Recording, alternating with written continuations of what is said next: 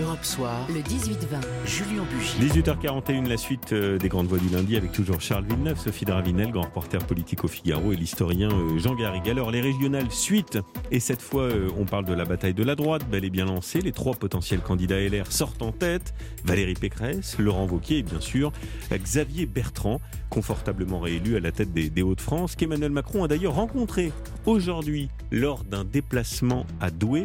Écoutez ce, ce court échange entre les deux hommes. Félicitations.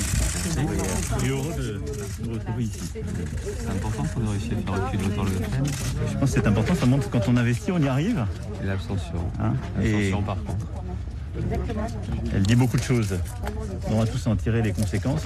Bien, ça y est, cette fois le, le match est lancé. Xavier Bertrand ne s'y est pas trompé. D'ailleurs, ça fait deux fois qu'il fait le coup. Hein. Sitôt les résultats euh, euh, prononcés, à 20h02, j'ai regardé ma montre hier soir, il a pris la parole le premier pour s'ériger comme rempart contre le Rassemblement national et comme le principal opposant au, au président qui sera sans doute candidat Emmanuel Macron. Charles Villeneuve, est-ce qu'il est l'évidence de la droite républicaine? Non, sincèrement, c'est. Enfin, moi, je m'aventurerais pas à dire ça. Il y a un effet de dynamique visible à l'œil, c'est vrai, pour une candidature à la présidentielle. C'est vrai que tous les trois ont réussi leur examen de passage avec un succès certain, Oui. mais je crois que la décantation de ce succès mm, demande une certaine mesure pour en tirer des conséquences. Il y, a- il y a un élément amusant, c'est que... Ils ont pris ce- trois points chacun. tous. Voilà, c'est ce que j'allais Voilà. vous dire, mais je ne sais pas si vous vous souvenez, selon les bruits de couloir, euh, Nicolas Sarkozy, donc Xavier Bertrand continue de, de consulter régulièrement l'ancien président, lui avait dit, si t'es pas à 18 ou 20% ou 21% d'ici à l'été, c'est fichu, tu peux pas y Mais aller. il est à 18. Il est à Oui, il est 18. à 18. Il est à 18. Dans mais, sondage, points, mais- mais vous avez remarqué, Julien, certainement, l'œil exercé que vous avez. euh, Je vous remercie du compliment. Prie. Euh, mais euh, ils ont tous pris trois points. Oui. Pécresse, euh, Oui. Bertrand vrai. et Mais- Vauquier. mais dans tous des trois volumes, points. Simplement, un peu le- euh, Bertrand était plus haut.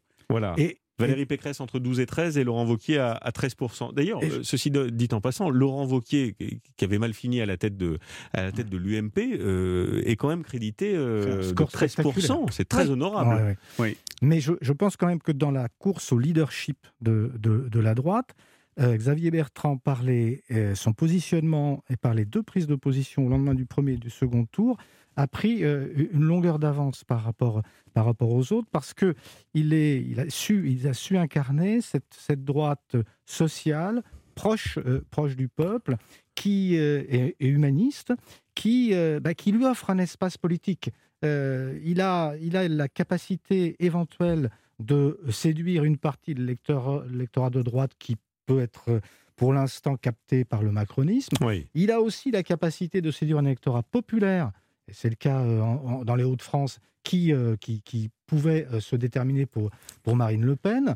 Et il a aussi cette capacité à séduire, un- le, le- le- j'allais dire, le fond de commerce de l'électorat de, l'électorat de droite, libéral, conservateur.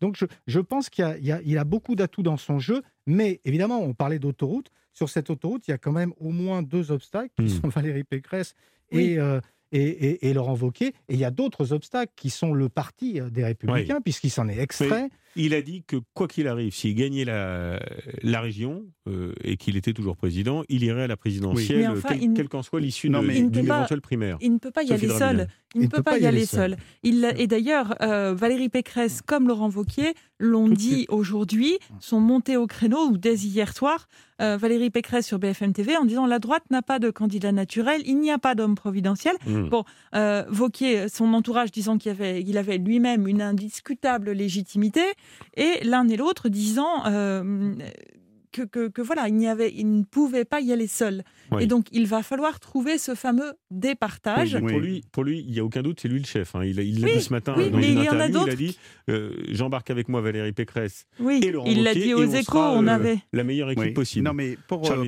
confirmer ce que disait l'historien ici présent, c'est que c'est vrai qu'il a quand même ramené sur une terre de gauche des gens oui. à droite votant à droite alors qu'ils ne votaient plus à droite. Ce sont Oui. les pêcheurs, les agriculteurs, les chasseurs et aussi un électorat de gauche. Il y a certains bureaux comme à Lens, par exemple, Oui, euh, oui.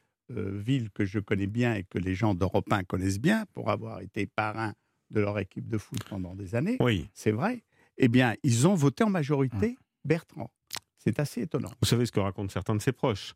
Euh, il était ministre du Travail, avec une image parfois euh, écornée, un destin euh, abîmé. On lui a conseillé va prendre la région si tu arrives à gagner contre le Rassemblement national. À l'époque, c'était le, encore le Front national, me semble-t-il. Oui. Tu pourras revenir et avoir peut-être un, un destin national. Nous y sommes. Xavier Bertrand, peut-être futur candidat à l'élection présidentielle en, en 2022.